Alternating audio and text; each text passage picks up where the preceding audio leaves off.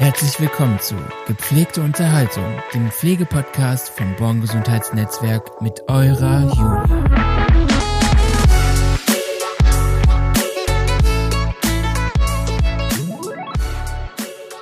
So, hallo. Wir sind heute bei einer neuen Folge unseres neuen Podcasts. Heute zu Gast habe ich Christine und Gabi aus dem Kinderintensivpflegedienst Peggy Blue aus dem Born Gesundheitsnetzwerk. Hi Gabi. Hallo Julia. Hi Christine. Hallo Julia. Wie geht's euch denn heute? Also mir geht's ganz gut. Ja, mir geht's auch gut. Okay, seid ihr aufgeregt oder seid ihr entspannt oder? Also ich bin gespannt, Ja. aufgeregt, mh, noch nicht so. Ja. Ja, Freue mich einfach, dass wir das jetzt machen. Ja, cool. Dann stellt euch doch einmal vor und erzählt, wer Peggy Blue eigentlich ist. Ja, ich bin Gabi Meinert. Ich bin die Fachbereichsleitung der Kinderintensivpflege. Die Kinderintensivpflege Peggy Blue ist Teil des Born Gesundheitsnetzwerkes und betreut intensivpflichtige Kinder im ambulanten Bereich. Ja, mein Name ist Christine Haufe. Ich bin Bereichsleitung in der Peggy Blue und äh, ja, seit neun Jahren jetzt hier im Unternehmen und zusammen mit unseren äh, Teamleitern und den Kolleginnen, die vor Ort bei den Patienten sind, ja, betreue ich den Bereich. Wie viele seid ihr denn in eurem Kernteam? Seid nur ihr beide oder ist da noch jemand dabei?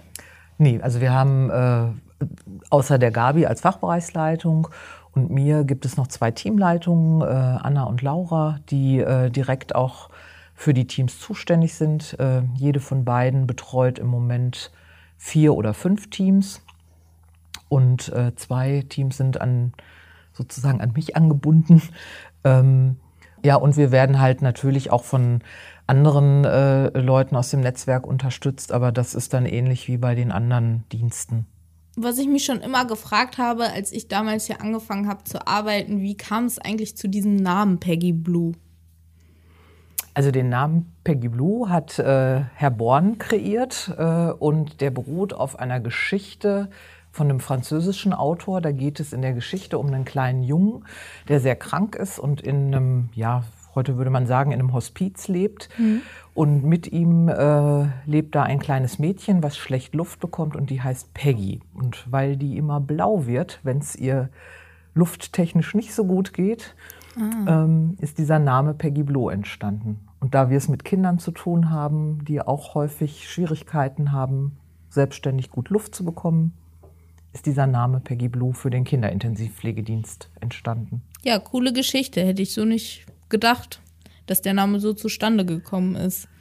Ähm, erzählt doch mal, wie viele Kolleginnen und Kollegen habt ihr denn so zurzeit bei euch in den Teams?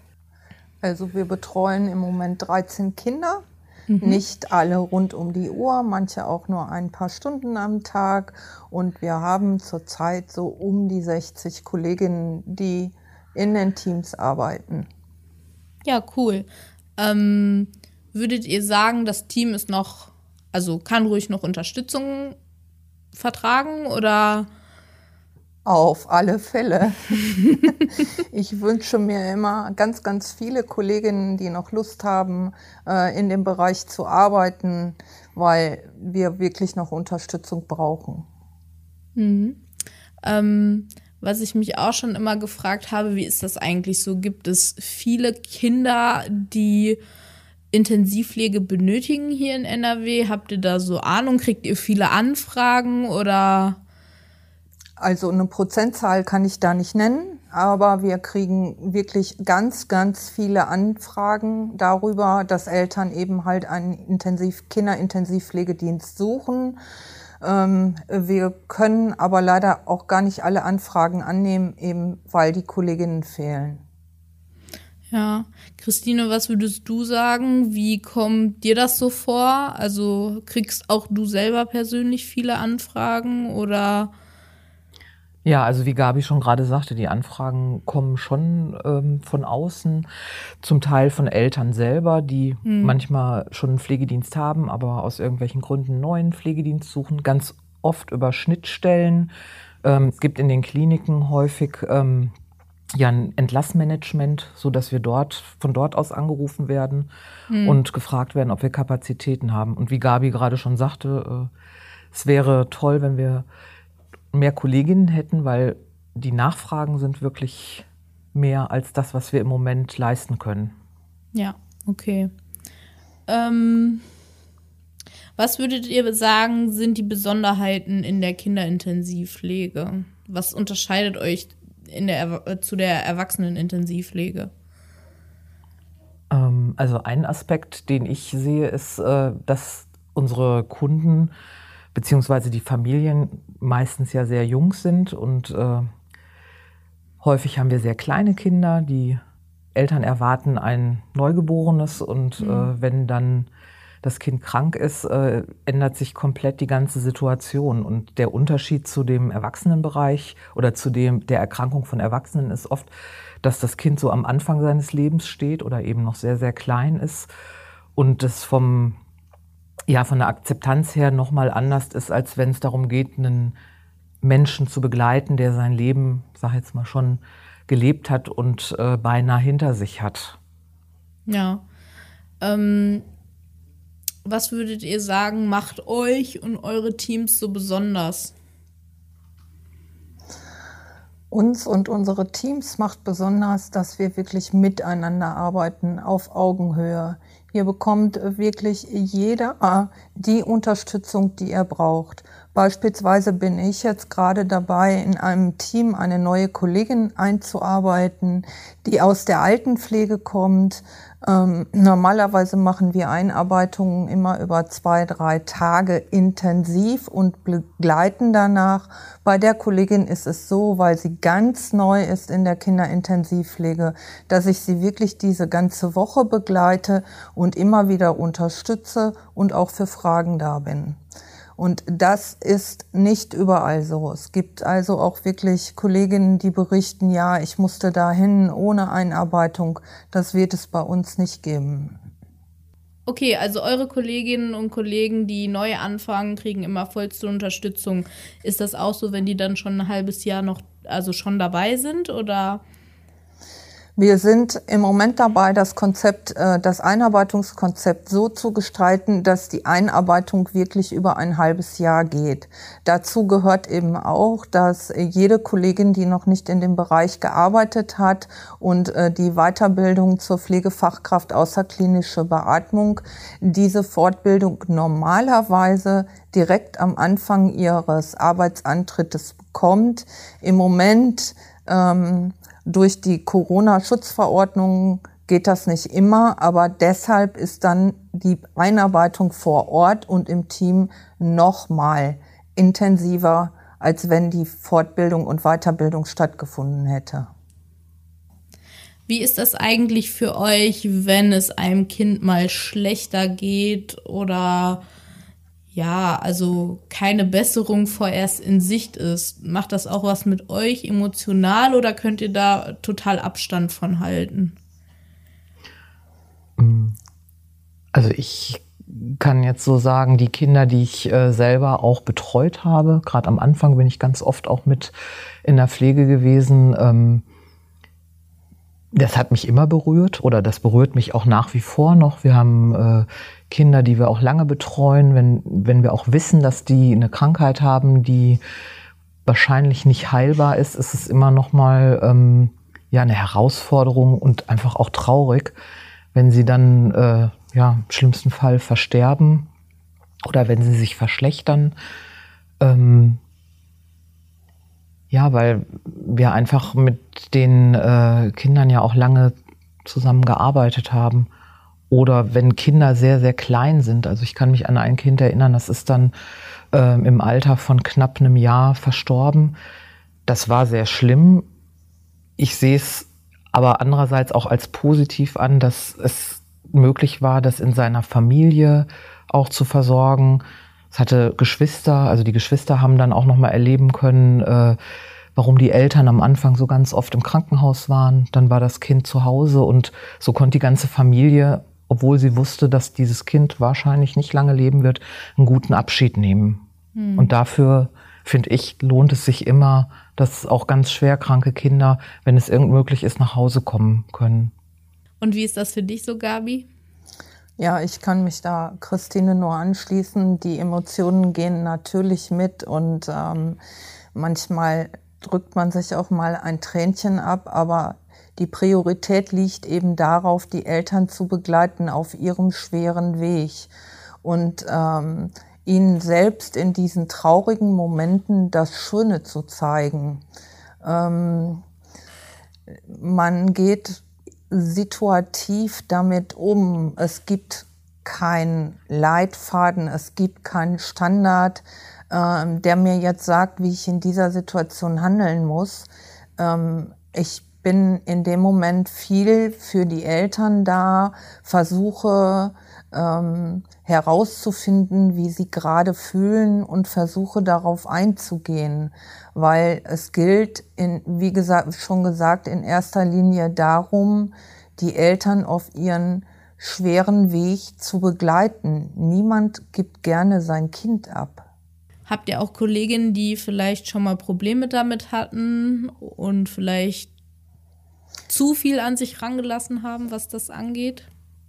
Ähm, ja, natürlich haben wir auch Kolleginnen, die damit sehr emotional angebunden sind und dann auf mich oder auch auf Christine oder die Teamleiter zukommen und sagen, ich kann das jetzt nicht mehr und mir ist das zu viel und ähm, man versucht schon auch im Gespräch die Kollegin darauf vorzubereiten, dass das im Kinderintensivpflegedienst halt auch öfter vorkommen kann und man gibt ihr auch Stärkung durch die Gespräche.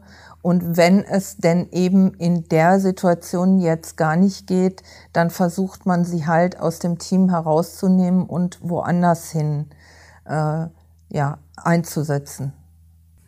Also was wir auch äh, anbieten, wenn wir schon absehen können, dass der Verlauf so sein wird, dass das Kind in eher kürzerer Zeit versterben wird oder aber auch der Verlauf sich äh, erheblich verschlechtert, dass wir den Kolleginnen Supervisionsgespräche äh, anbieten, also dass eben das ganze Team sich auch auf die Situation einstellen kann und auch für sich ein Stück weit lernen kann, damit umzugehen.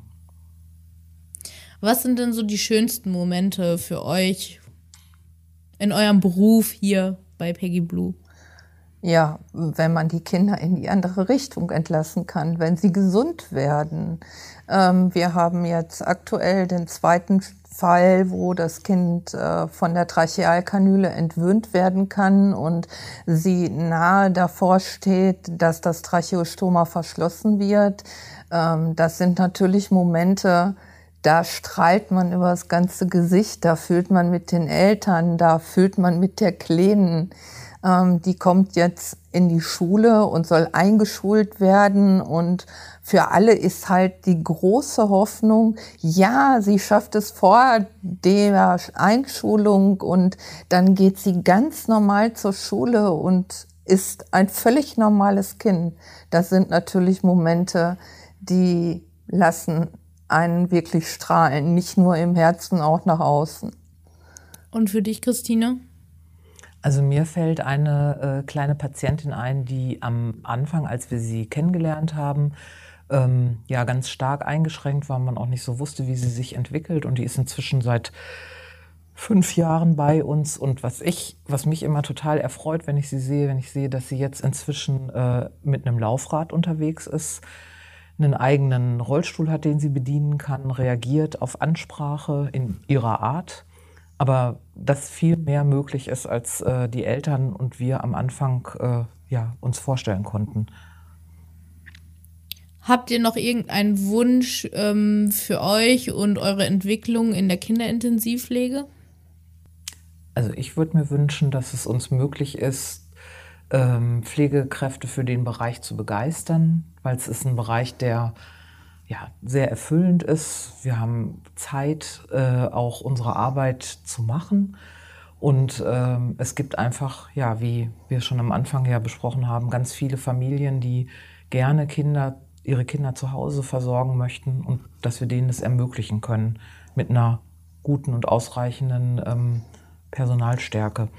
Und ich wünsche mir auch, dass es letztendlich so bleibt, wie es ist, dass wir uns weiterhin wertschätzend und auf Augenhöhe begegnen, ähm, dass der Umgang miteinander so herzlich bleibt, denn das macht viel aus und deshalb geht man auch gerne seinem Job nach. Was würdet ihr sagen, ähm,